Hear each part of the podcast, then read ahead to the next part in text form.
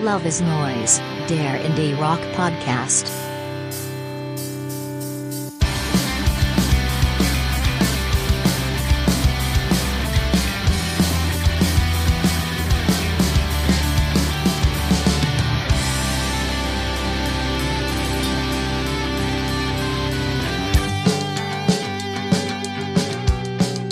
Hallo und herzlich willkommen zur 25. Folge von Love is Noise, dem Indie-Rock-Podcast. Ich bin wie immer Max und bei mir ist auch wieder der Uli. Hallo. Servus, hi.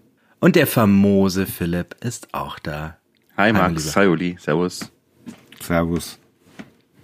25 Ein Monat Folgen. ist vergangen, 25 Folgen, die Viertelhundert Fast Folge mal. macht. Schon wieder, schon Ähm, wieder ein Jubiläum eigentlich. Ja, wir trinken ja eh immer, insofern passt es. ähm, Uli, du hast die Konzertsaison dieses Jahres schon eröffnet. Ja, eine- anders als Philipp und ich. Einer muss es ja tun, ne? Ja, bislang zwei, zwei kleinere Konzerte in Nürnberg hier. Blush Always, das ist eine Singer-Songwriterin aus Leipzig. War sehr schön. Äh, geht so ein bisschen Richtung Brockhoff ähm, oder auch Soccer Mommy, wenn man so als Referenzgröße vielleicht nennen möchte. Also ähm, schöner Indie-Pop-Rock, wirklich sehr schön. Und dann war ich noch bei Fjord, so ein bisschen zum Ausgleich, ein bisschen Lärm. Die waren auch sehr gut. Also so kann es weitergehen das Jahr. Hatte Blush Always eine Backing-Band dabei? Weil ich fand das Album eigentlich ziemlich rockig. Ja, die war mit Band. Also es war vierköpfige Band. Wo ist die Nummer her? Leipzig? Aus Leipzig, ja. Ja. Da wäre ich gern vorbeikommen übrigens. Das war im Stereo, ne? Genau. Aber ich hatte so Migräne. Hm. Zu viel Arbeit. Zu viel Arbeit. Man muss Prioritäten setzen. Ja, genau. Ich mute dir auch viel zu mit diesem Podcast. ähm, ist es jetzt schon an der Zeit? War das jetzt schon, das sollte das schon das Intro gewesen sein? Ja, wenn ihr nichts erlebt, Hast du wenn noch ihr nichts erlebt habt, noch auf keinen Konzerten wart, was macht, Es was ist macht ihr denn die ganze Notenschluss. Ich Zeit? erlebe nichts Oh. außerhalb der Schule. Mein Highlight den Namen des Dschungelcamp schauen, von dem her, ich erlebe auch nichts. So ist es. Ähm, dann, werte Hörerinnen und Hörer, weise ich euch noch darauf hin, dass, wenn wir euch zu ideenlos sind, ihr uns auch eine E-Mail schreiben könnt an loveisnoisepodcast at gmail.com und uns dort all eure Themen, Wünsche, Lob, Kritik und dergleichen mitteilen könnt. Wir haben diesen Monat auch eine sehr liebe Mail von Bastian bekommen, der zu Slowdive aufs Konzert gegangen ist. Ich hoffe, es war schön und der Uli ist jetzt nicht zu neidisch. Ja, bisschen neidisch war ich schon, wie er das geschrieben hat. Aber auf ihn komme ich später noch zu sprechen. Ähm, bitte bewertet uns doch euch auch in der Podcast-App eures Vertrauens und abonniert uns dort, damit ihr keine weitere Folge jemals wieder verpasst. Und sagt doch bitte auch all euren Indie-begeisterten Freundinnen und Freunden Bescheid, dass es uns gibt. Und vergesst nicht, wie immer gibt's auch diesmal eine Playlist mit allen Songs, die in dieser Folge Erwähnung finden, beziehungsweise von jedem Album mindestens einer. Was zu ergänzen? Nö. Nope. Leg los. Auf zu den News. Indie News. Unser Beef des Monats ist diesmal ein transatlantischer. Donald Trump ist bekannt dafür, die Songs respektierter Künstler vor seinen Wahlkampfveranstaltungen laufen zu lassen und hat sich dadurch schon Ärger mit unter anderem Neil Young und Linkin Park eingehandelt. Nun ist er allerdings an den Falschen geraten, als er zuletzt auch Please, Please, Please Let Me Get What I Want von den Smiths in seine berüchtigte Playlist aufnahm. Bei Twitter darauf hingewiesen, reagierte Johnny Marr erwartbar schroff. Consider this shit shut right down right now. Es gibt seitdem keine Berichte, ob Trump sich an diese Unterlassungsaufforderung hält, aber wie man auch wieder an seinen derzeit laufenden Gerichtsverfahren sieht, gibt er recht wenig auf solche Dinge. Nicht geäußert hat sich Morrissey, was auf den ersten Blick unsere schlimmsten Befürchtungen bestätigen könnte. Aber es tut gut, ihn zur Abwechslung auch mal verteidigen zu können, denn in der Vergangenheit hat er Trump unter anderem als Ungeziefer bezeichnet und gemeint, dass er bereit wäre, ihn zum Schutze der Menschheit zur Not auch zu töten. Was allerdings völlig unklar bleibt, ist, wie der Song überhaupt auf Trumps Playlist gelandet ist dessen Lieblingslied ja bekanntlich YMCA ist. ähm, und auch die Lyrics machen in seinem Kontext wenig Sinn, nachdem er ja schon mal bekommen hat, was er wollte. Wahrscheinlich nicht nur einmal in seinem Leben. Big, Big, Habt Big ihr Mouse, Idee? Big Mouse Strikes Again wäre doch viel passender gewesen. Da kann der Philipp jetzt nicht mitreden. Sorry. Ich habe mich aber gefragt, wieso der Trump nicht generell äh, viel mehr Musik seiner Sauf- und Hofkomponisten äh, Kid Rock spielt. Der Donald Trump ist gar nicht so der Rocker. Das ist eigentlich Ja, Kid Rock ja auch nicht, deswegen. Und mag auch Musicals, glaube ich, mag er sehr gerne. Ich Phantom der Oper und so Zeug. bezweifle auch mal, dass er sich die Songs selber aussucht. Mag sein. Aber Springsteen- YMCA auf jeden Fall. Mit Springsteen hat er auch schon ein Problem, oder? Born in the USA war doch auch schon mal. Das war Ronald Reagan, oder? Der bestimmt auch. Ja, aber ich glaube, das Springsteen hat er auch mal genommen. Und der ist ja bekanntlich äh, Kumpel vom, vom Barry, deswegen jeder gar nicht. es wird ihm nichts nützen. Hoffen wir. Dein Wort in Gottes Ohr, ja. Hoffen wir. Auf der richtigen Seite stehen auf jeden Fall wieder Ketka und die haben ihr erstes Album seit sieben Jahren angekündigt. Gute Laune ungerecht verteilt wird am 5. April erscheinen und hat bereits einen Vorboten in Gestalt des für ihre Verhältnisse recht schroffen postpunkigen Songs München, der ähm, wie die erste Single von Ich vs. Wir ähm, namens Sommer 89 vor ähm, sieben Jahren mit Spoken Word Vocals von Markus Wiebusch daherkommt. Das ist jetzt sicherlich kein Landungsbrücken raus, zu dem man sich bierselig in den Arm liegen kann, aber der Zeitpunkt seines Releases hätte eigentlich nicht treffender gewählt werden können. Erinnert einen der geschilderte Alltagsrassismus doch nur zu unangenehm an die geheimen Abschiebepläne für deutsche Staatsbürger, die die AfD derzeit in Hinterzimmern schmiedet. Hatte die ähnliche Gedanken beim Hören. Jawohl. Ich habe sogar ähnliche Sätze zu Papier gebracht. ja, gerade in den Tagen wichtiger denn je. Aber ähm, wir hatten uns auch schon mal kurz darüber unterhalten. Ich finde äh, die musikalische Umsetzung ein bisschen enttäuschend. Also nicht enttäuschend, aber es ist halt so ohne rechten, ohne echten Refrain. Auch, auch äh, Fjord-Sänger Chris Hell ist ja dabei, aber das merkt man auch nicht so wirklich. Also jetzt nicht so der große Aha-Effekt. Und das ist so ein Phänomen bei Ketka, dass die immer äh, Songs, also die textlich besonders wichtig eigentlich sind, immer eher so mittelmäßig verpacken, habe ich das Gefühl. Also es ging mir auch so bei Der Tag wird kommen oder Sommer 89. Ähm, da ist der Text irgendwie, glaube ich, wichtiger als die Musik. Aber was wir gelernt haben, was ich nicht wusste, ich weiß nicht, wie das euch ging, es heißt nicht Harlaching, sondern Harlaching. War mir vollkommen neu. Ach, Lachem. Ich habe mal in München gewohnt ein halbes Jahr. Das, äh, ich hätte gar nicht gedacht, dass man das anders ausspricht. Hast du gewusst, dass es äh, Harlaching heißt?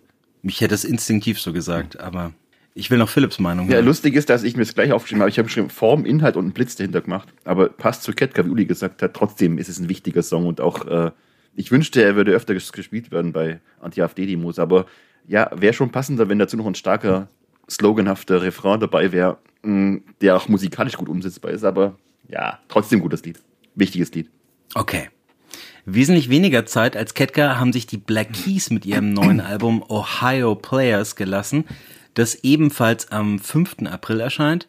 Äh, auch bessere Laune und einen poppigeren Sound als die Hamburger haben sie im Gepäck, wie die Single Beautiful People Stay High beispielhaft demonstrieren soll. Wir wollten mit diesem Album etwas schaffen, das Spaß macht, sagte Schlagzeuger Patrick Carney.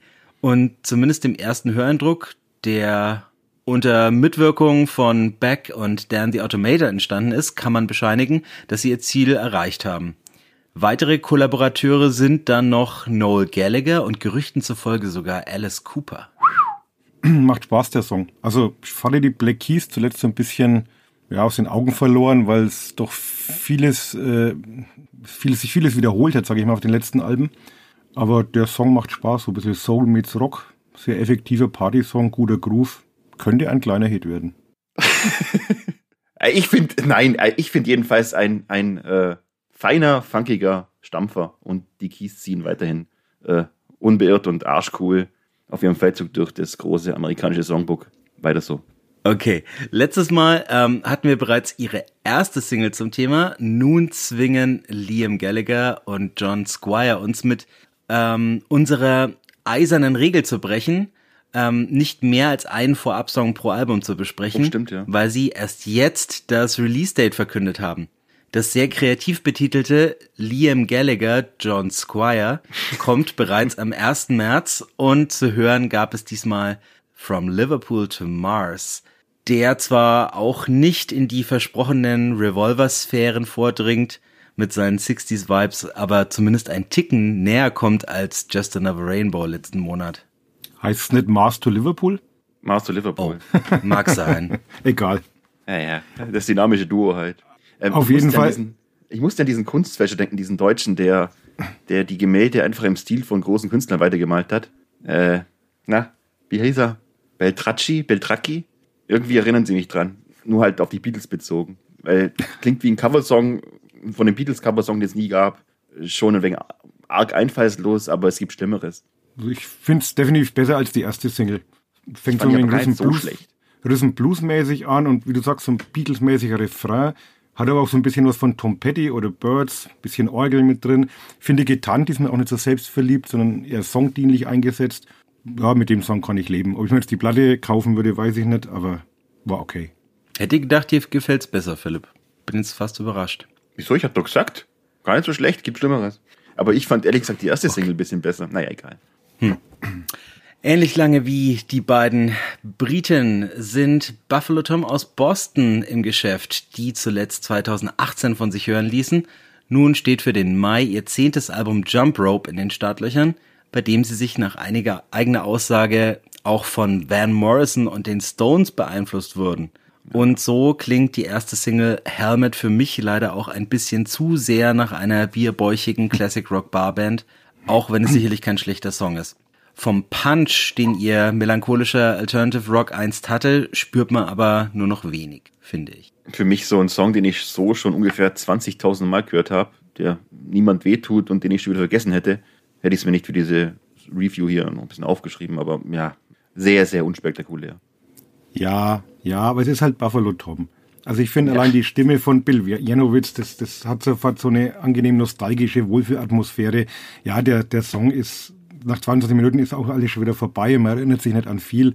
Aber ich finde, es ist äh, immer wieder schön, diese Stimme zu hören. Und ähm, ja, alte Helden, kann man nichts Schlechtes sagen.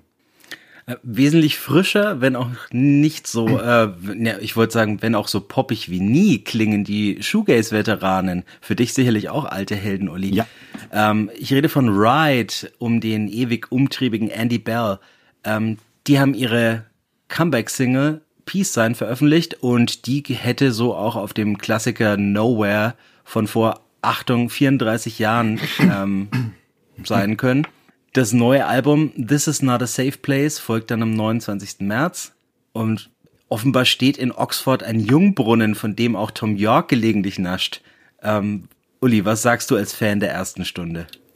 Findest du, wie du sagst, sagst äh, relativ klassischer Ride-Song, irgendwo zwischen Shoegaze, Britpop, Rave, zum hymnischen Refrain, also Peace Sign, auch vielleicht ein Song, der gut in die Zeit passt. Hat mir sehr gut gefallen. Macht aber Mir war gleich klar, dass ihr beiden das Keyboard am Anfang sowieso mögt. Und ich finde den Song sogar trotzdem gut. Trotz dieser bisschen manchmal fiesen 80s-Vibes. So stelle ich mir übrigens auch eine Kollaboration zwischen The Edge und den Pet Shop Boys vor. U2 standen ähm, der Band zufolge auch ähm, Pate bei der Inspiration Ja, dachte ich zur doch. Platte. Äh, Andy Bell ist doch der Andy Bell von Erasure, oder? Nein. Der heißt aber genauso. Auch wieder am Start ist der Meister der Herzen, der unendlich sympathische Frank Turner mit seinem zehnten Album, das nach Frank Turner Hardcore vor zwei Jahren wieder einen Titel trägt, den man eher bei einer Tough Guy Hardcore Band verorten würde. Undefeated erscheint am 3. Mai und wie so oft bei ihm frage ich mich, ob man sich ein Augenzwinkern jetzt mitdenken darf oder ob dieser Mann wirklich ein wandelndes Klischee des aufrechten, gutherzigen Punkrockers ist. Äh, ähnliche Fragen wirft für mich die Single Do One auf, die unfassbar catchy, aber mit ihren Durchhalteparolen, Mutmachplattitüden und ihrem dü dü düdeligen Refrain fast zu putzig für diese graue Welt scheint. Ja, wir hätten uns absprechen sollen. Weil bei aller Liebe für Frank, das ist textlich schon sehr ja, platt mit diesen abgedroschenen Mutmach-Mantras aus dem äh, Resilienzseminar für Jammerlappen. Aber wenn mir noch einmal jemand salbungsvoll verkündet, dass man einfach nur die beste Version von sich selber sein soll, dann bitte steckt mir einen öligen Lappen ins Maul und zündet mich an. Ich kann es nicht mehr hören. Ach, ihr seid heute so böse. Nee, aber Das halt- du weißt doch, was ich meine. Frank- Ja, das ist schon nicht unbedingt jetzt sein komplexester Song und es ist schon ein bisschen arg banal, aber es ist halt Frank Turner und live wird es, wird es super funktionieren. Und egal was er macht, ob er jetzt diesen hemdsärmlichen Air Punkrock macht oder, oder mal wieder ein bisschen in seinen Hardcore-Wurzeln gräbt oder ob es wie hier so, so hymnischer Powerpop ist, irgendwie ist das schon immer grundsympathisch. Kann ich mich nicht dran abarbeiten. Ja, das machen wir auch nicht. Ganz und gar nicht putzig bleibt Kim Gordon, der neues Soloalbum The Collective am 8. März rauskommt.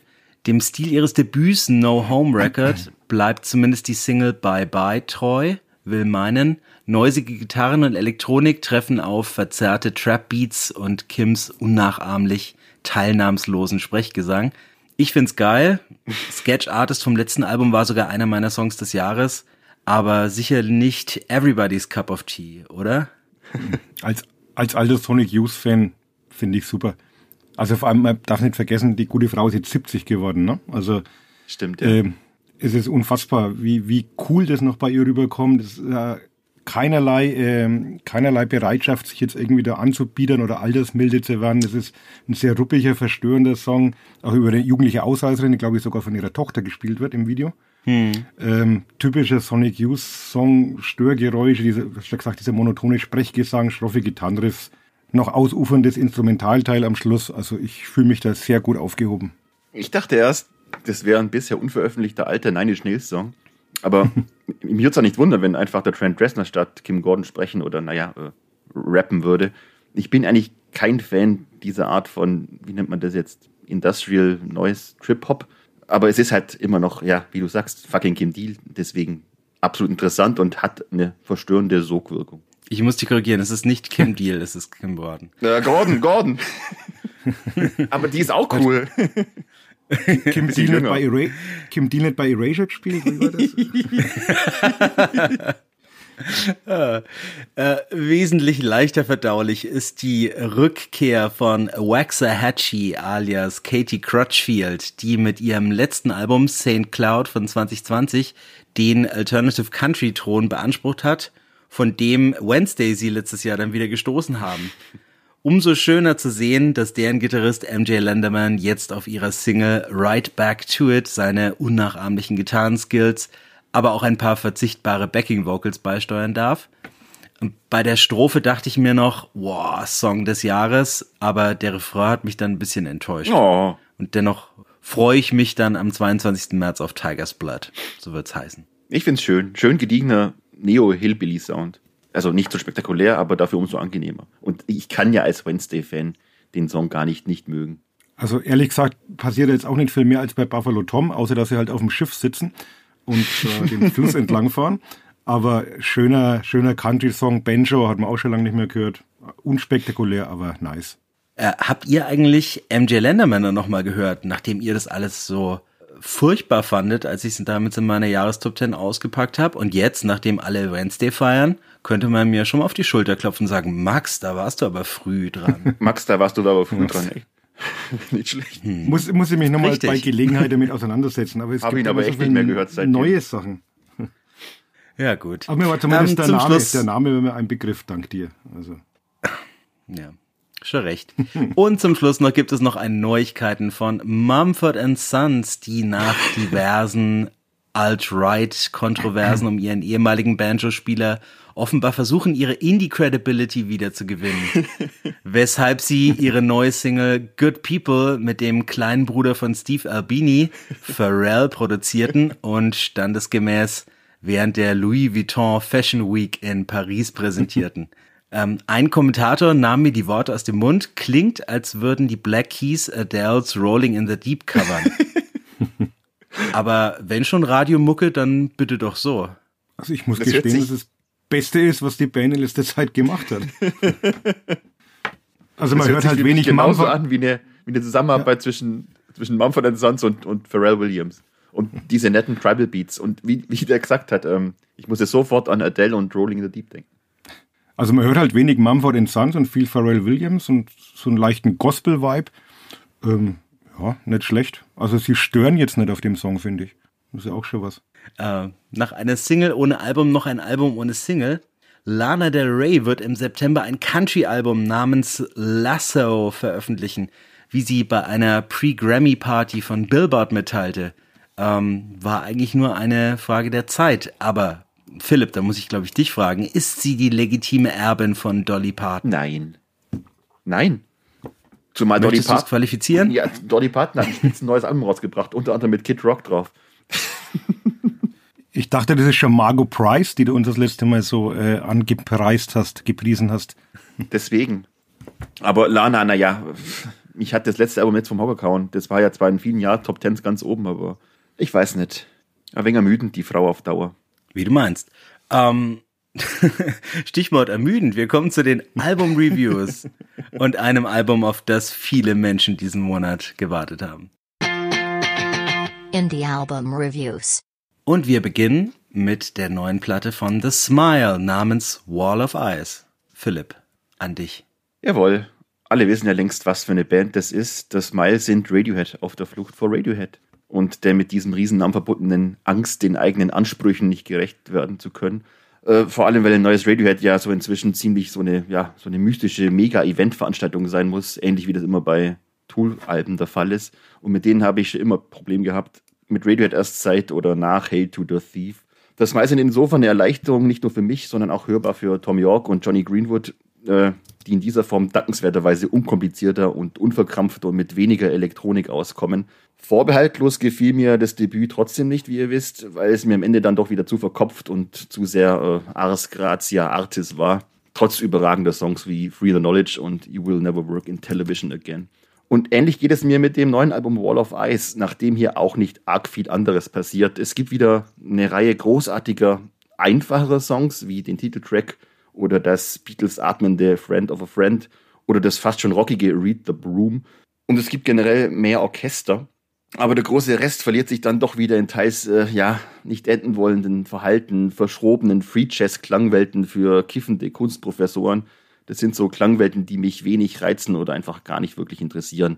Allerdings finde ich es bewundernswert, dass Tom York, ähnlich wie Paul McCartney oder von mir aus auch Elvis, anscheinend nur noch aus Musik zu bestehen scheint und der völlig in seine Musik aufgeht und sich bestimmt irgendwann nochmal vollkommen darin auflöst.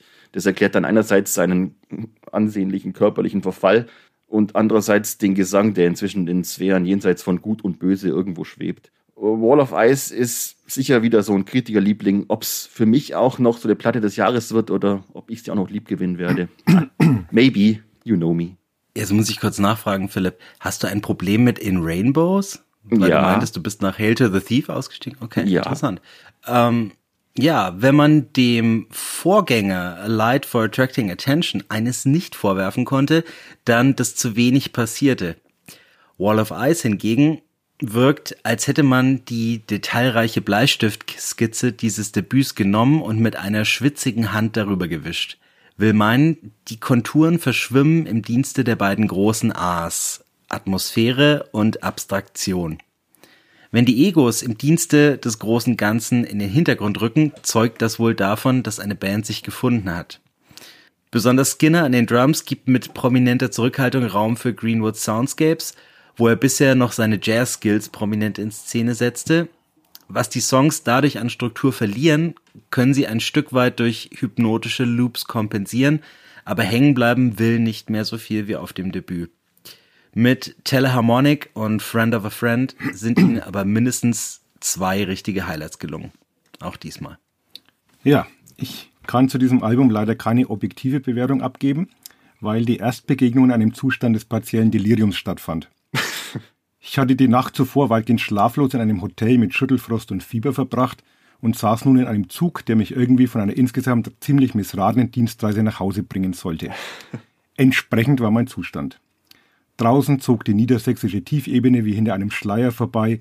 Den hypnotischen Soundtrack zum Corona-Roadtrip lieferten die Herren York, Greenwood und Skinner, und in dieser Konstellation schien plötzlich alles einen Sinn zu ergeben. Die verträumt oszillierende Atmosphäre von Wall of Ice, das repetitive Tuckern von Teleharmonic, das sich dem Rhythmus der Schienen anpasste, das atonale Read the Room und das gespenstische Under Our Pillows als Untermalung eines luziden Halbschlaftraums. Das am ehesten noch klassischen Songstrukturen verpflichtete Friend of a Friend, das mit seiner symphonischen Dynamik die Trostlosigkeit eines mehrminütigen Zwischenhalts in Hamm konterkarierte. Das achtminütige, das achtminütige Bending Hektik als willkommenes Sedativum und Eintrittskarte in eine Oase der Ruhe zwischen schreienden Kleinkindern, gröhlten Fußballfans und hektisch durch die Gänge rummelnden Fahrgästen. Beim finalen You Know Me möchte der Schaffner das Ticket sehen und dem Titel zum Trotz auch noch meinen Ausweis. Nachtrag, das Fieber ist inzwischen wieder weg, die Smiles sind immer noch da und plötzlich erstaunlich langweilig. Darf ich anmerken, dass sich Teleharmonic ziemlich grausam finde, aber ich wusste, dass ihr beiden das mögt. Das wusstest du vorab? Okay. Ja. So gut kennen wir uns schon. ähm, ja, wenn das bedeutet, nochmal Corona haben zu müssen, dann ähm, gebe ich dieses Album endgültig auf hiermit. Es kann ja vielleicht noch wachsen. Who knows? Uli, magst du gleich weitermachen mit unserem nächsten? Dann mache ich doch gleich weiter mit einem Album, das ich noch äh, in vollkommener körperlicher und geistiger Gesundheit hören konnte. Die Vaccines mit Pickup Full of Pink Carnations heißt das neue Werk. Mit ihrem selbstironisch What Did You Expect from the Vaccines betitelten Debüt hatten eben jene Vaccines 2011 alle Erwartungshaltungen an eine Newcomer-Band dank Hits wie Wrecking Bar, If You Wanna oder Post Breakup oder Post Breakup Sex auf Anhieb locker getoppt. Danach taten sich die Londoner allerdings ziemlich schwer, dieses Niveau zu halten oder sie verrannten sich gar mit dem uninspirierten Alternative Rock Ausflug English Graffiti. Auf ihrem sechsten Album scheinen Justin Young und Co. nun aber trotz des Abgangs von Gitarrist Freddie Cohen ihr Gespür für euphorische Powerpop-Hymnen mit griffigen Hooks, eingängigen Melodien und alles umarmenden Refrains wiedergefunden zu haben. Schon der von 80er Syndis angetriebene Opener Sometimes I Swear bringt einen Hauch von Frühling in die winterliche Tristesse. Heartbreak Kid, Lunar Eclipse, Primitive Man oder das postpunkige Love to Walk Away könnten in der Indie-Disco bedenkenlos zwischen Killers und Cooks laufen. In Sunkist oder The Dreamer scheinen auch wieder jene Prise Melancholie durch, die die omnipräsente Fröhlichkeit über das aufbricht. Natürlich ist es keine Musik, die sich jetzt durch besondere Komplexität oder gar Innovationskraft auszeichnet und natürlich klingt der von Produzent Andrew Wells verpasste Breitwand-Sound bisweilen etwas undifferenziert und erstickt Nuancen im diffusen Mix. Aber so ein knapp halbstündiger Gute-Laune-Booster kann kann dem Immunsystem gerade in der kalten Jahreszeit nur gut tun und ist garantiert frei von unerwünschten Nebenwirkungen. Geholfen hat's bei mir allerdings nichts. Äh, The Vaccines machen ihrem Namen keine Ehre, sind sie doch mittlerweile nur noch die Homöopathen des Indie-Rock. Heißt, sie glauben offensichtlich, sie könnten ihre Effektivität steigern, indem sie ihren Sound maximal verwässern. Und so sind die zehn Songs auf Pickup Full of Pink Carnations auch nichts anderes als musikalische Globuli.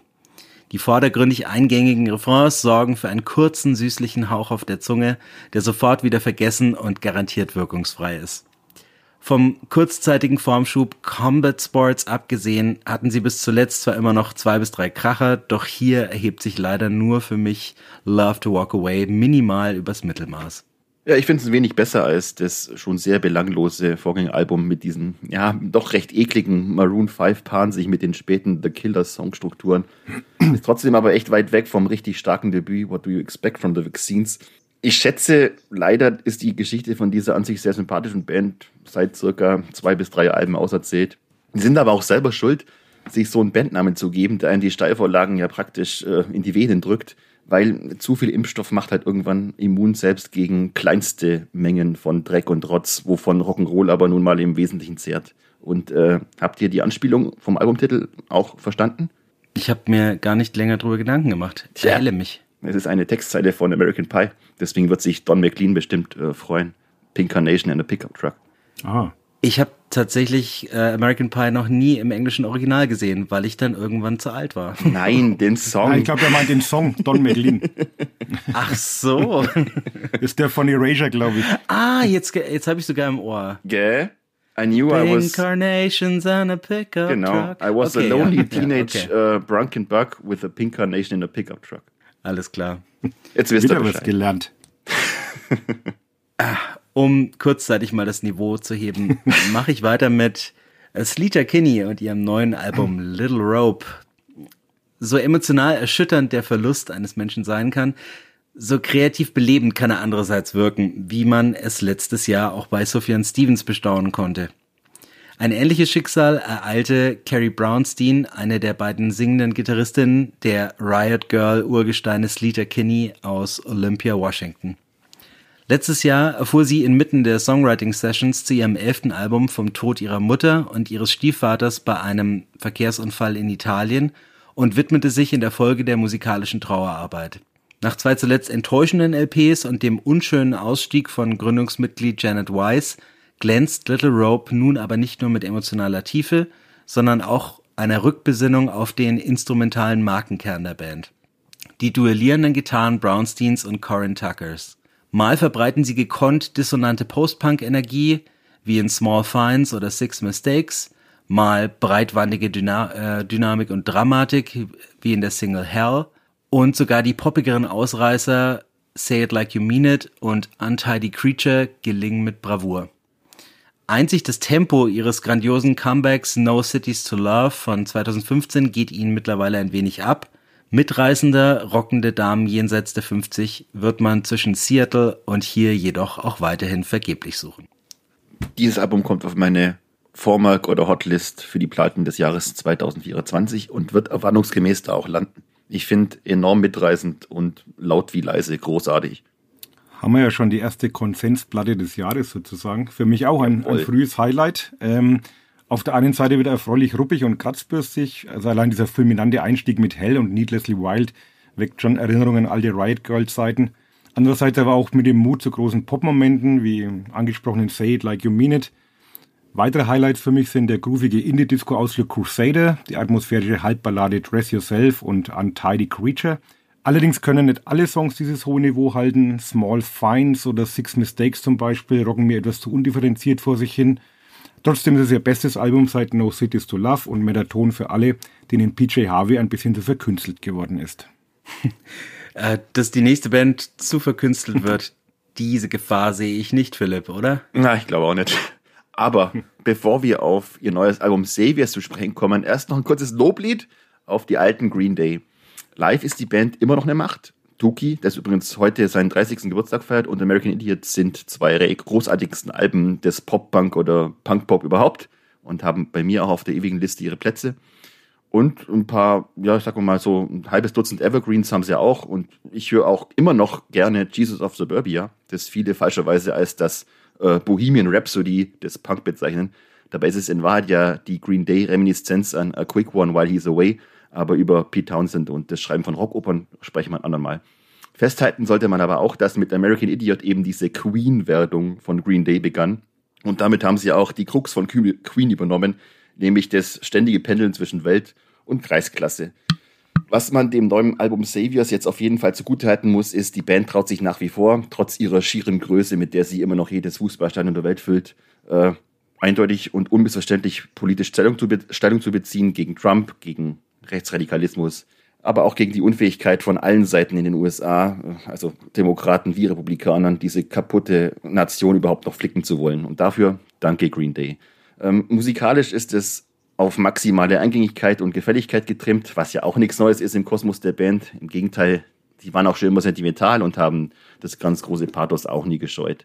Allerdings kommt hier vieles so, ja, selbstreferenziell und vorhersehbar und käsig und voller Kitsch daher, dass einen die Lust an diesem handwerklich wie immer ziemlich einwandfreien Radio-Pop-Punk relativ schnell vergehen kann.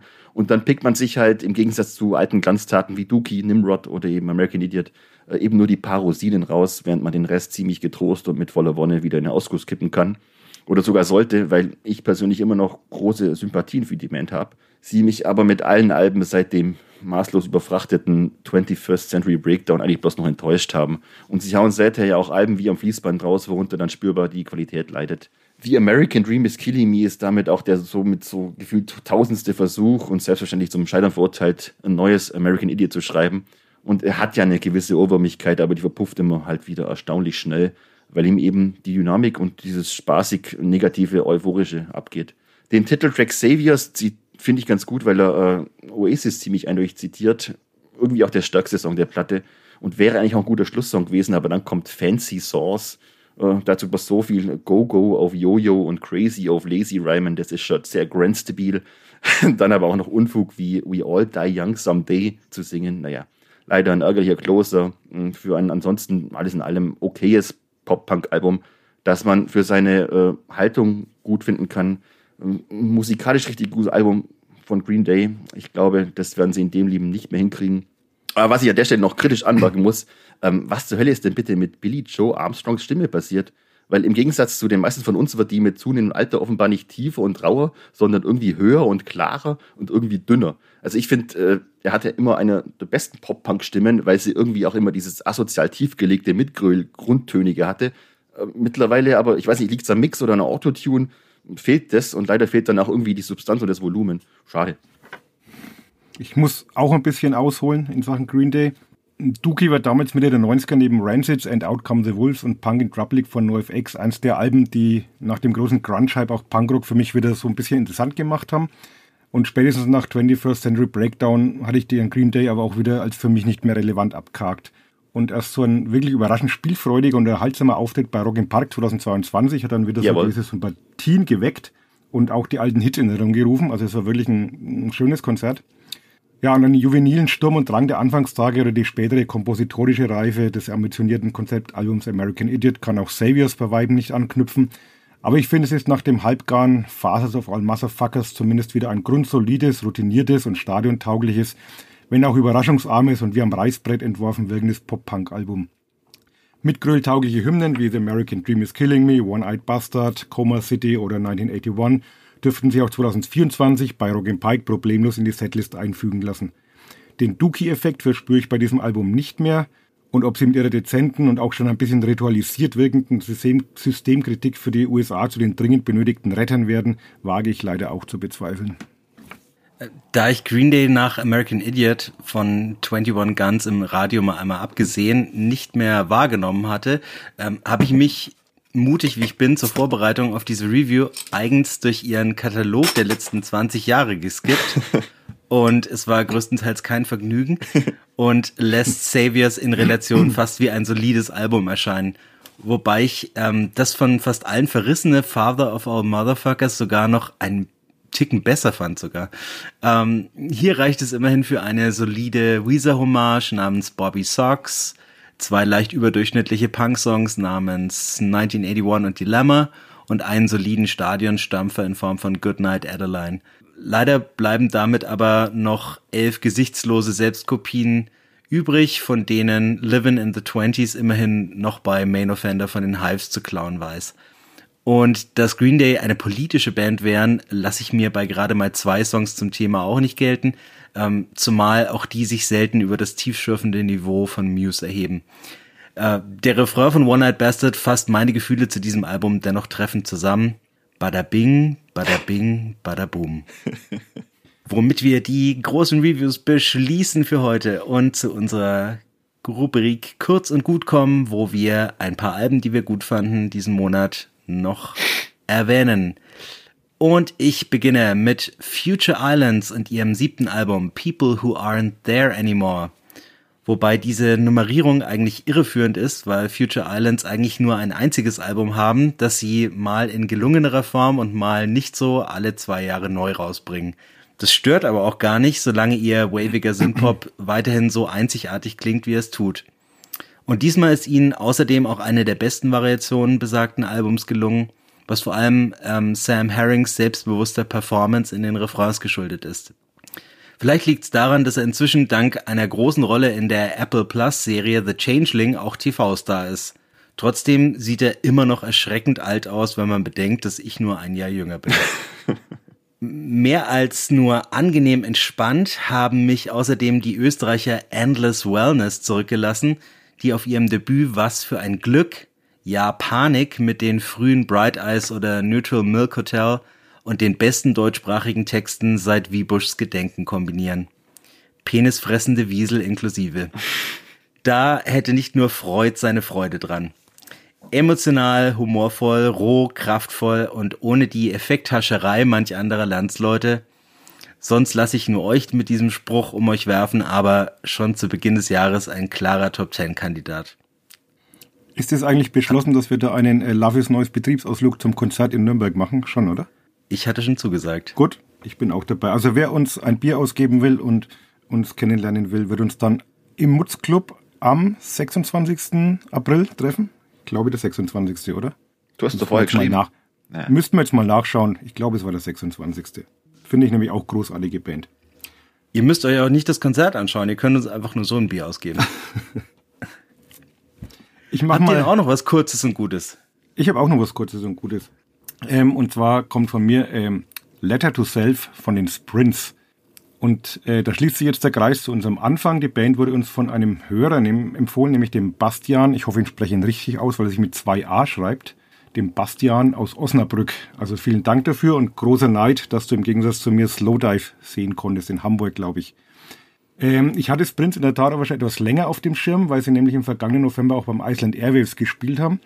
Den Auftritt damals habe ich leider verpasst. Ähm, aber die, die dort waren, Grüße an unseren Hörer Jörg, waren sehr geflasht und berichteten von einem sehr intensiven und energiegeladenen Abend. Und das nun veröffentlichte Debütalbum der Vieren lässt da ahnen, was da auf der Bühne abgegangen sein muss.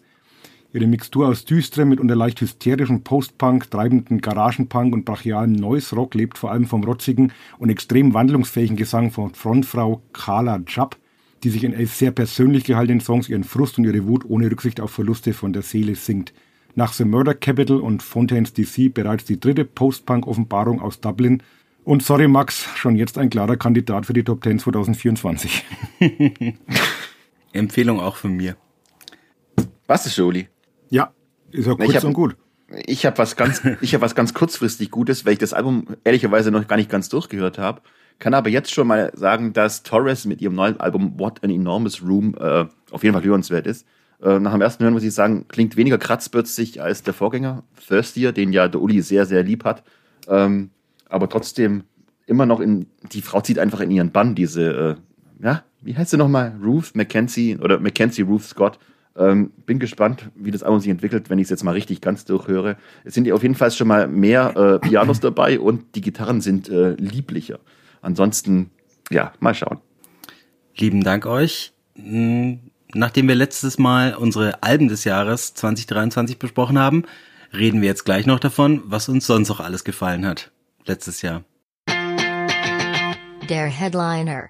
Und wir beginnen unseren Reigen mit unseren Top 10 Songs des Jahres. Und Philipp, ich würde um deine bitten. Aber ohne besondere Reihenfolge, ne? Ohne Reihenfolge. Gott sei Dank, denn äh, Bogus Operandi äh, ist ein Instant-Klassiker im Hives-Övre, den ich 2023 ständig auf den Lippen oder im Kopf hatte. Und ich konnte bereits live erleben, dass er sich nahtlos zwischen I Hate to Say, uh, Hate to Say I Told You So, Main Offender und dem Idiotenwalk einfügt. Deswegen äh, auf jeden Fall in meiner Top 10 Bogus Operandi von den Hives.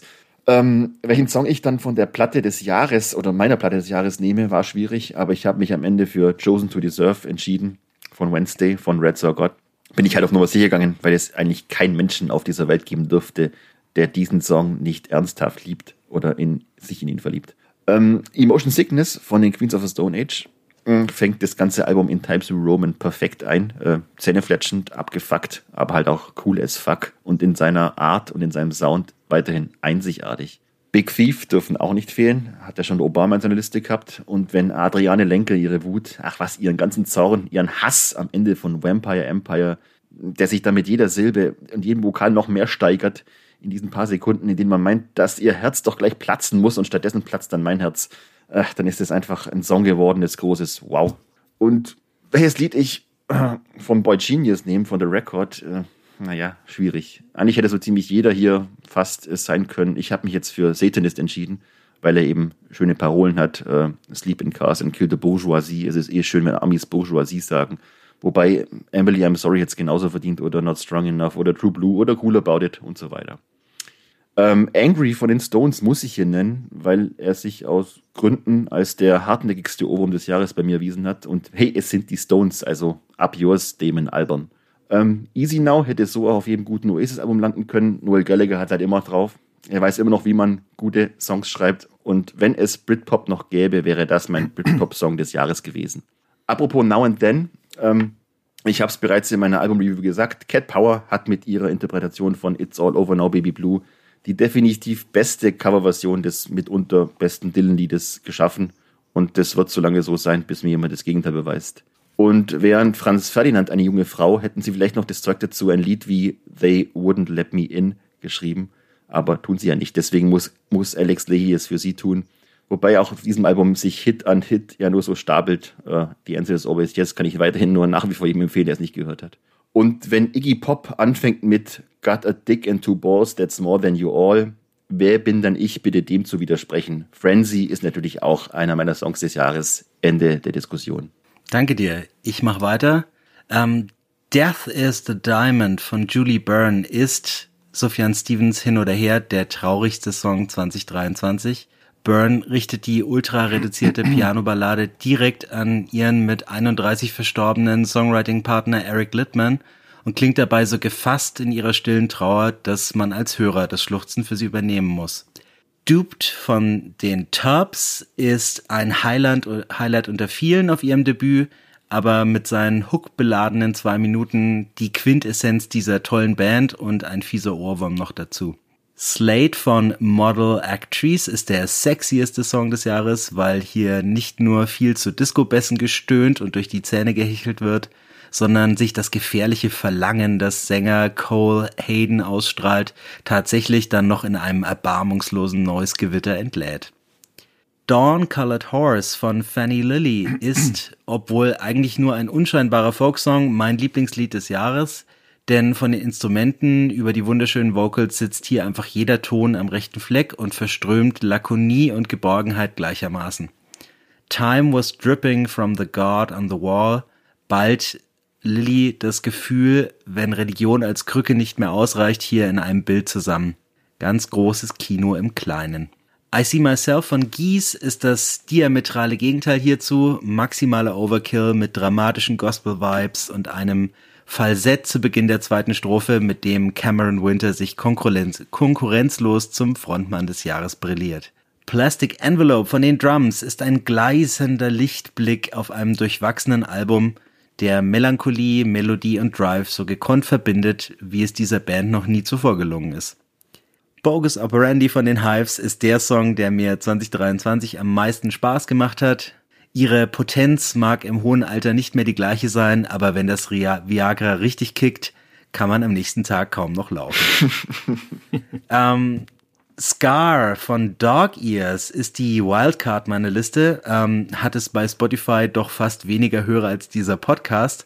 Aber wenn eine Fistelstimme wie bei The Pains of Being Pure at Heart zu Gitarrenfeedback und Fleetwood Mac Keyboards I'm scarred, you carved in your name with a knife schmachtet, dann ist es um mein Emo-Herz geschehen. A Good Thing von Claude ist die Lucy Dacus Single, die Boy Genius für mich zur Meisterschaft noch gefehlt hat immerhin erschienen auf Phoebe Bridges Label. Und zum Schluss Monster Mash von Kate Davis ist so perfekter 90s Alternative Pop, dass Liz Fair eigentlich klagen müsste. So catchy wie Kate Davis war sie selbst allerdings nie. Uli, ich bin gespannt auf deine. Ich fange mal sehr erwartbar an ähm, mit Blur und The Narcissist. Ähm, haben viele in ihren Top 10 oder ganz weit vorne und wie schon bei der Albumkritik, Albumkritik damals angemerkt, äh, nicht nur für mich der beste Blur-Song seit Coffee and TV von 13, sondern für mich sogar der Song des Jahres. Wirklich auf Anhieb geliebt, tolle Melodie, tolle Harmoniegesänge, tolle Dynamik, toller Damon. Äh, als Album konnte dieses hohe Niveau leider nicht ganz halten, aber das ist wirklich ein perfekter Popsong für die Ewigkeit. Danach kommt auch ein Lied von, äh, vom Wednesday-Album. Ich habe mich äh, auch lange schwer getan, mich zu entscheiden zwischen Chosen und To Deserve und eben Quarry. Hab dann Quarry genommen, weil es neben dieser Pixies-mäßigen Laut-Leise-Dynamik so einen herrlichen Pavement-Vibe hat und auch perfekt auf Crook Drain, Crook Drain gepasst hätte. Dankeschön. Dann kommt ähm, auch von Boy Genius natürlich ein Song, äh, auch eine Platte, die weit von in den Top Ten rangiert ist, und zwar ähm, Not Strong Enough. Und auch wenn diese melancholische Trennungsballade bei Spotify die meisten Abrufe hat, ist es wahrscheinlich nicht einmal der beste Song vom Konsens-Album des Jahres. Da hätte man auch Anti-Curse oder Cooler About It nehmen können oder was Philipp schon vorhin erwähnt hat. Aber für mich persönlich ein akustischer Anker in einer etwas komplizierten Zeit und deshalb in dieser Liste für mich unverzichtbar.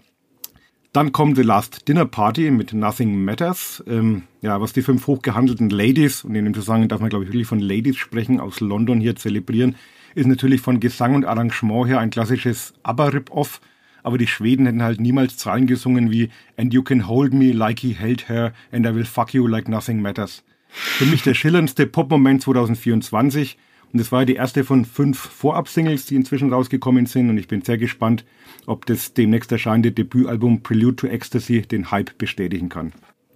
Der nächste Song ist This World Couldn't See Us von Nabiha Iqbal. Ähm, auch ein, eine Platte, die in meiner Top 10 war. Das zweite Album der Londoner Musikerin, Produzentin Radiomoderatorin hatte ich jetzt zu meinem persönlichen Elektroalbum des Jahres gekürt und darauf gestoßen bin ich durch diesen sehr atmosphärischen und hypnotischen Song, der Shoegaze mit Wave und Ambient verbindet und ein bisschen so klingt, als wäre Anne Clark bei New Order eingestiegen. Dann kommen wir zu Proto-Martyr und Make Way. Ähm, das Album Formel Grows in the Desert hat es nicht ganz in meine Jahrescharts geschafft, obwohl es mit Make Way einen fantastischen Opener bereithielt. Der Song lebt vom Kontrast zwischen den ruhigen, westernmäßigen Passagen mit einer verträumten Slide-Gitarre und dem etwas an die Cave erinnernden Gesang und dann dem von einem grandiosen Gitarrenriff getragenen, wütend gebrüllten Refrain. Es muss natürlich auch ein Song von einem Album des Jahres vertreten sein, also Slowdive. Und auch wenn ich Everything is Alive vor allem als atmosphärisches Gesamtkunstwerk äh, wirken lasse, habe ich mich dann für Kisses entschieden, weil es mit seinem New Order Vibes der heimliche Hit dieser Platte ist.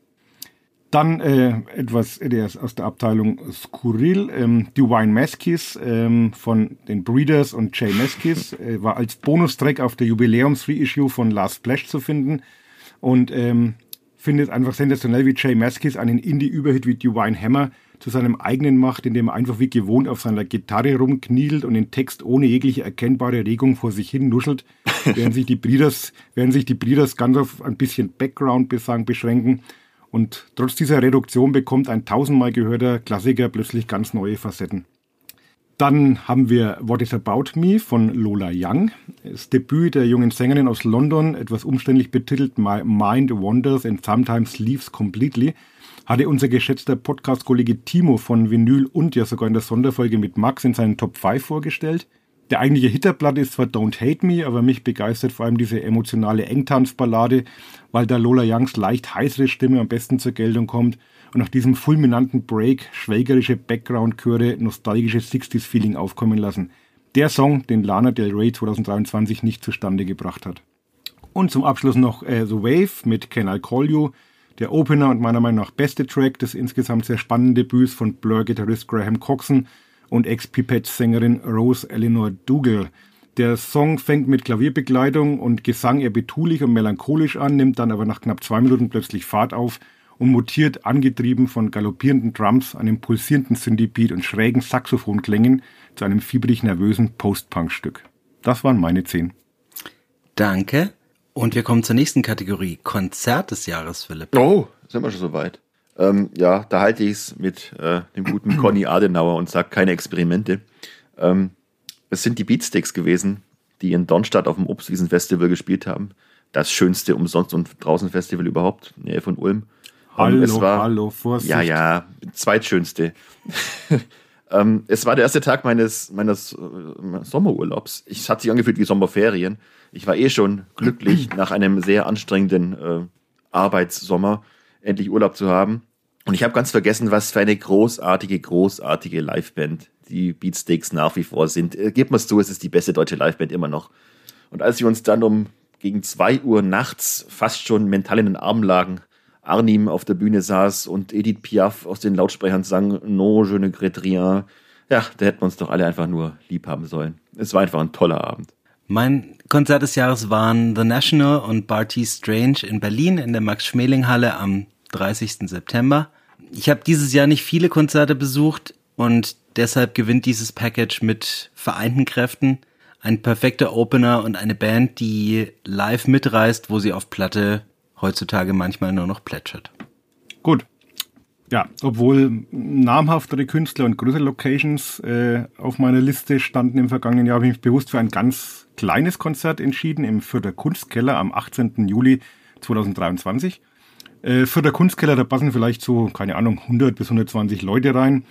Äh, es war rappelvoll, es war ausverkauft. Äh, gespielt haben Hasewot, was so viel heißt wie She-Wolves. Ich habe schon mal ein bisschen geworben für die Band an dieser Stelle. Ein fünfköpfiges Frauenkollektiv aus Israel, das ich wenige Wochen vorher bereits beim Waldstock Festival, übrigens das schönste umsonst draußen Festival Deutschlands, in Pegnitz entdecken durfte.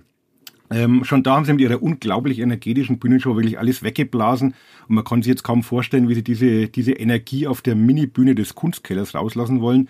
Und es wurde dann wirklich ein absolut denkwürdiger, ekstatischer und schweißtriefender Abend, an dem sich die Band förmlich in einen Rausch gespielt hat und auch immer wieder auf Tuchfühlung zum Publikum ging. Die Musik ist zwar ja so eine Art Indie-Art-Rock mit DIY-Charme, aber vom Spirit her war das Punkrock pur. Und es hat damit geendet, dass wir irgendwie auf dem Parkplatz außen danach noch mit, mit den Mädels irgendwie alle getanzt haben. Also es war absolut abgefahren.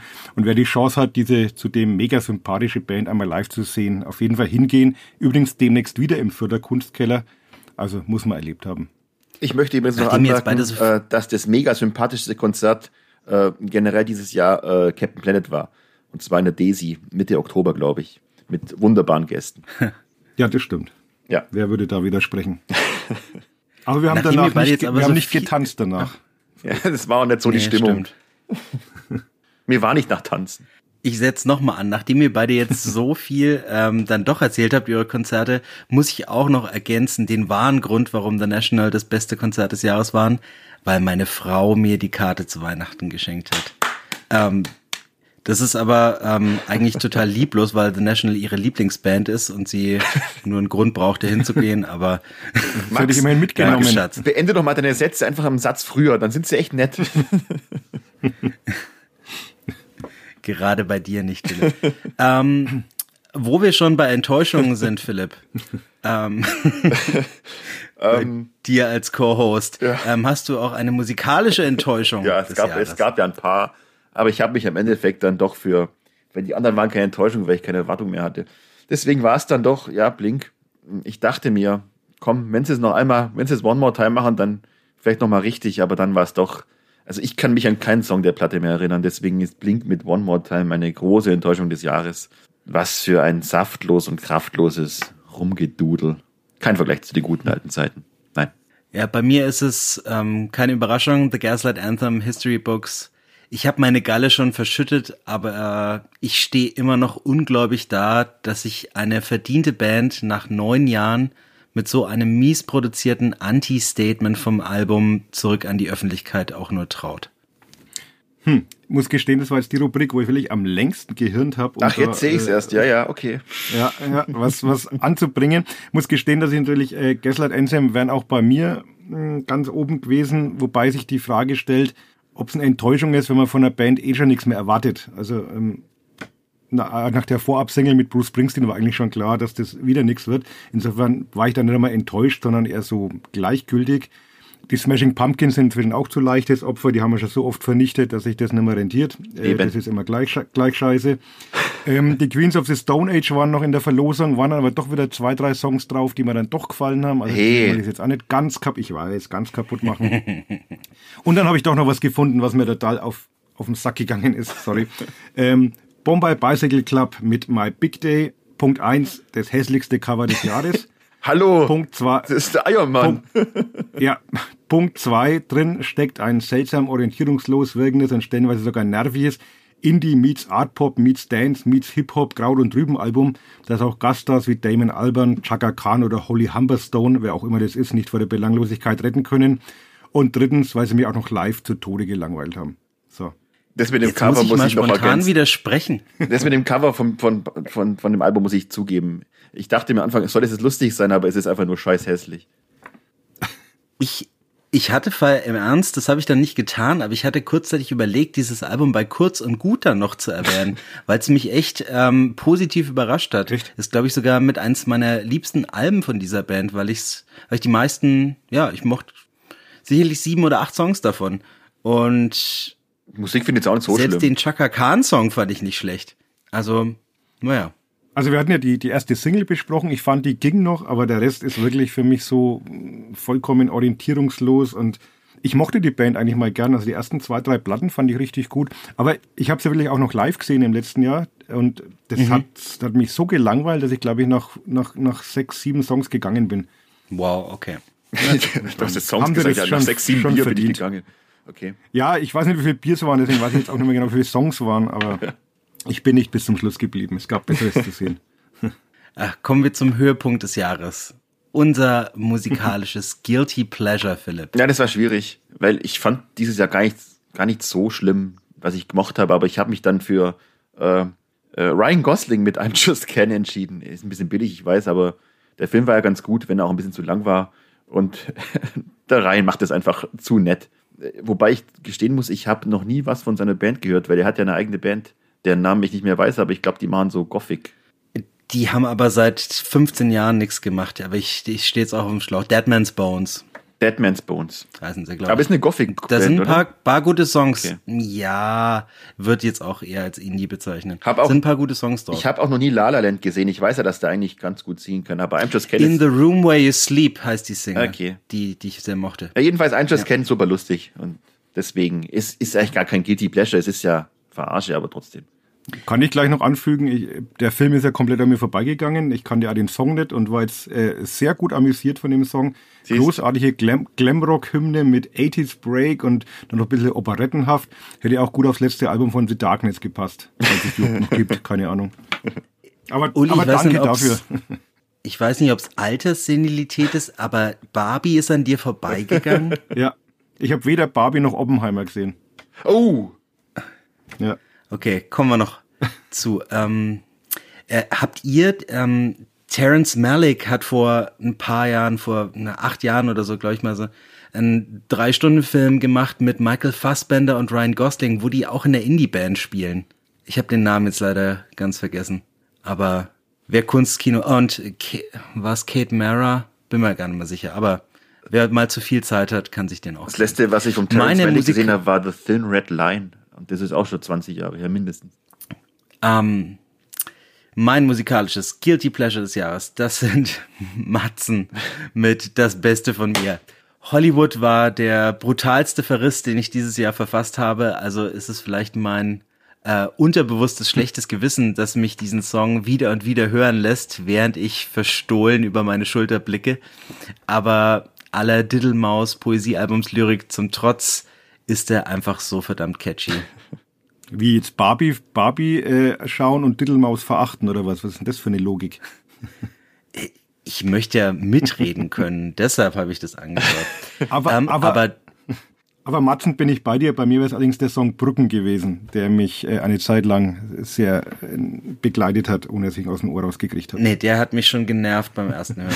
Aber, äh, aber dein Guilty Pleasure, Uli, fand ich auch echt gut. Oh, okay. Ähm, muss ich auch wieder ein wenig ausholen. Äh, und zwar ist es Scar. Scar, ich hoffe, ich spreche das jetzt richtig aus. Äh, Scar. Song Impos Imposter Syndrome. Äh, die gute Frau ist Hilde Scar und ist eine junge norwegische Sängerin, Songwriterin, die mich seit zwei Jahren irgendwie verfolgt. Also nicht ich sie, sondern sie mich. Ähm, ich habe sie erst zufällig beim, beim Nürnberg Pop Festival gesehen. Dann war sie plötzlich in München Opener für Tori Amos. Und dann stand sie beim Iceland Airways in Reykjavik wieder auf irgendeiner Bühne herum, wo ich gerade rumstand. Und äh, es war schon fast ein bisschen lustig. Und live ist die Frau nicht nur extrem charmant und sympathisch, sondern wirklich auch musikalisch sehr mitreißend und eher im, im Rock und Folk verwurzelt. Und mit dem richtigen Produzenten könnte sie sogar sowas sein wie eine skandinavische Taylor Swift. Aber leider ist ihr drittes Album Mad, Mad Woman über weite Strecken dann doch sehr Mainstream-tauglicher, tanzbarer Hochglanzpop. Imposter-Syndrom kann man aber nur schwer widerstehen, nicht zuletzt wegen hinreißend selbstironischen Textzeilen wie Why do I feel so stupid all the time? I'm underqualified at being alive, I guess. All of my friends, they are doctors. Is it too late to study medicine? They wouldn't let me in when they see the state I'm in, a mess. Also, bin der Frau ein bisschen verfallen. Die wurden Die alten Alben, die alten Alben sind übrigens, äh, alten Alben, äh, die ersten zwei sind sogar besser, weil sie noch nicht so hochglanzpoppig sind und so ein bisschen folkiger sind, also gerne mal reinhören. Habe ich mir gerade eben notiert. Okay, dann sind wir bei der vorletzten Kategorie Film und oder Serie des Jahres. Ich habe gerade eben nachgeschaut, den Film, den du vorher angesprochen hast, von Terrence Malick mit Ryan Gosling und Michael Fassbender und Rooney Mara und Natalie Portman und Kate Blanchett. Rooney Mara. Unglaublich. Und Holly Hunter und Val Kilmer. Er heißt Song to Song. Habe ich nie gesehen. Hat aber auch furchtbar schlechte Kritiken bekommen. Ja, schwere Kost. Ja, gut. Ähm, aber du liest jetzt nicht deine ganze Review, die da über deinen Film geschrieben Nein, nein, hast, nein, vor, nein. Oder? Nein, nein. Äh, Aber ich bin kein großer Fan von Christopher Nolan, halte ihn für überschätzt, aber Oppenheimer ist für mich der Film des Jahres. Zumal ich mich mit der Person äh, Oppenheimer schon länger beschäftigt habe, weil ich ihn so faszinierend finde. Und ich finde, der Film äh, gibt ihm ein würdiges Denkmal in all seiner äh, Widersprüchlichkeit. Und wer ihn noch nicht gesehen hat, wie der Uli zum Beispiel, bitte tu's, nimm dir die Zeit, er ist es doch wert, glaube ich. Serie hast du auch noch? Äh, ja, Serie war für mich The Bear Staffel 2. Äh, nicht ganz so gehetzt wie die irrsinnige Staffel 1. Trotzdem immer noch geil. Und wer The Bear noch nicht gesehen hat, holt euch Disney Plus und schaut euch The Bear an. Wunderbare Serie.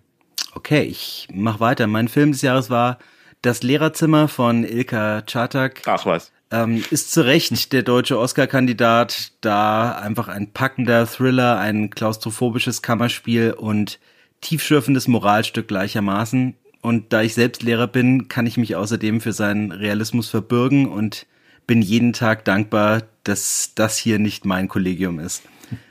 ähm, Und Serien schaue ich wenige, aber dieses Jahr habe ich eine und zwar Winning Time. The Rise of the Lakers Dynasty, ähm, eine wunderbar überdrehte, kokaingepuderte Hommage an die 80er, die beinahe die Freundschaft meiner Lieblingsblödel Will Ferrell und John C. Reilly zerstört hätte. In den Nebenrollen, also Will Ferrell spielt nicht mit, das war der Stein des Anstoßes.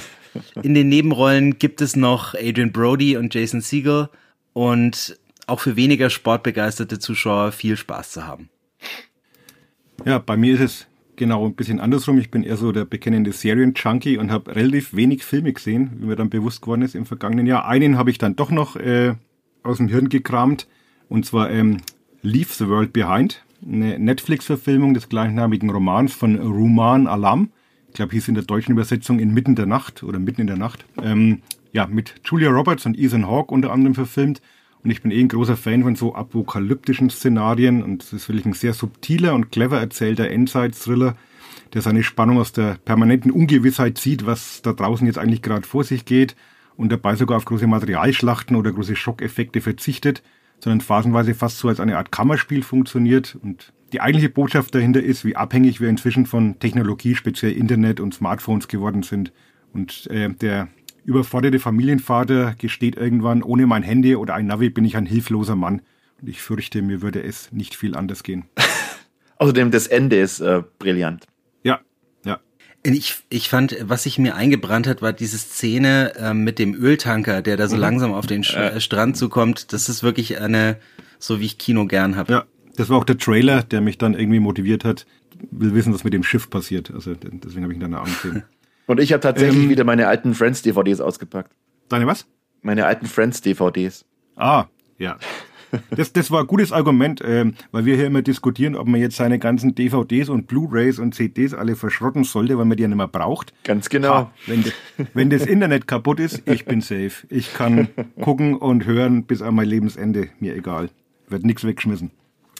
Gut, ähm, dann habe ich noch eine Serie natürlich. Da war es schon fast schwer, mich für eine zu entscheiden. Habe mich jetzt für Das Deutsche Haus entschieden. Eine fünfteilige Miniserie, die auf Disney Plus läuft oder gelaufen ist. Auch eine Buchverfilmung. Äh, gleichnamige Vorlage stammt von Annette Hess, ist 2018 erschienen und erzählt die Geschichte der jungen Übersetzerin Eva Bruns, die 1963 bei den Auschwitz-Prozessen in Frankfurt die erschütternden Aussagen überlebender Zeugen wiedergeben muss. Und dabei wird sie auch mit bislang totgeschwiegenen Schattenseiten ihrer eigenen Familiengeschichte konfrontiert und muss auch erkennen, wie wenig die Generation ihrer Eltern an einer Aufklärung des Grauens interessiert ist, sondern dass man einfach endlich lieber seine Ruhe haben will mit dem ganzen Thema. Und für eine deutsche Serie wirklich großartig inszeniertes Geschichtsdrama mit tollen Schauspielern wie Ange Engelke, Iris Berben, Heiner Lauterbach und auch einer sehr detailverliebten Ausstattung, die eine hochinteressante Zeitreise ins Wirtschaftswunder Deutschland erlaubt. Und vor allem sind die Themen Antisemitismus, Holocaust, Rechtsradikalismus etc. heute leider ja aktueller denn je.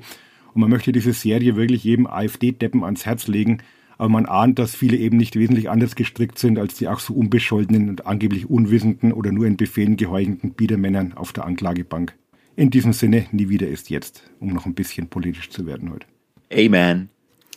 Philipp, was, letzte Kategorie, was war dein Buch des Jahres? Oh Gott, jetzt war wieder politisch. Ähm, ich brauche eigentlich für äh, historische. Bei uns allen eigentlich. Ja, für historische Abhandlungen brauche ich eigentlich immer äh, lange, wenn sie mehr als 100, äh, mehr als 1000 Seiten haben. Aber äh, Christopher Clark äh, ist einfach ein gewiefter und verdammt unterhaltsamer Geschichten- und Geschichteerzähler. Deswegen habe ich sein äh, letztes Werk Europa 1848, 49 und der Kampf für eine neue Welt wahrlich verschlungen und ich glaube innerhalb von hm, dreieinhalb Wochen durchgelesen. Kannst du jedem ans Herz legen vor allem ist auch wieder aktuell. Damals hat man für ja, den Beginn von Demokratie gekämpft und jetzt kämpft man für den Erhalt und verteidigt sie. Deswegen lest es gerne mal. Mein Buch des Jahres ist Prophet Song von Paul Lynch und das ist eine schrecklich aktuelle Dystopie über die Fragilität der Demokratie. Er begleitet die Familie Stack, während Irland um sie herum dem Totalitarismus anheimfällt und erzeugt nicht nur dadurch Panikgefühle, dass Lynch dem Leser Atempausen in Form von Absätzen vorenthält. Ein mahnendes Werk, das jeden gerade jetzt gegen Demokratiefeinde auf die Straße treiben sollte. Tja, und dann schließe ich mit T.C. Boyle und Blueskreis. Ich bin großer T.C. Boyle-Fan und wer anders wäre besser geeignet, einen Roman zum Klimawandel zu schreiben. Manager in früheren Werken wie ein Freund der Erde oder wenn das Schlachten vorbei ist, äh, sich Boyle brisanter Natur- und Umweltthemen angenommen. Und Blue Skies ist eine ebenso unterhaltsame wie erschreckende Dystopie, schon wieder, angesiedelt in einer wohl gar nicht mehr so fernen Zukunft ohne nähere zeitliche Einordnung. Und auf gewohnt lakonische Art beschreibt Boyle hier das Leben und Überleben einer amerikanischen Familie im von Hitze und Dürre geplagten Kalifornien und im von Überschwemmungen und Stürmen gepeinigten Florida. Neben den massiv veränderten klimatischen Bedingungen, die unter anderem Artensterben, Naturkatastrophen und massive gesundheitliche Probleme zur Folge haben, werden die Protagonisten auch mit dramatischen persönlichen Schicksalsschlägen konfrontiert, denen sie am liebsten mit stetig steigendem Alkoholkonsum begegnen. Letztlich ist Blue Skies ein grandioser satirischer Gesellschaftsroman im Schatten der Apokalypse, bei dem einem das Lachen aber auf dem Hals stecken bleibt. Wir sind wieder viel zu politisch. Ich höre schon die Kommentare. aber dafür sind wir fertig. Kommen nur noch die Releases bis Ende Februar. Future Noise. Die Releases des 2. Februar habe ich das letzte Mal schon erwähnt, deshalb nur noch kurz. Der ist ja schon Vergangenheit. Brittany Howard, Jay Maskis, Giant Rooks, Japanik und The Last Dinner Party. Nächste Woche am 9. Februar folgen dann Olli Schulz vom Rand der Zeit, und die düstere Grand Dame Chelsea Wolf, She Reaches Out to, She Reaches Out to She. Am 17.02. Idols mit Tank. Und die Woche darauf, am 23. kommen noch MGT mit Loss of Life, Real Estate sind zurück mit Daniel und eine Band, die Uli sehr gern hat, Illegale Farben mit ihrem neuen Album Monte Fiasco. Und einige davon werdet ihr dann Ende Februar reviewed hören. Bis dahin, vielen Dank euch beiden. Vielen Dank, liebe Hörerinnen und Hörer, fürs Zuhören. Bis nächsten Monat. Macht's gut. Ciao. Ciao. War nett. Ciao, ciao.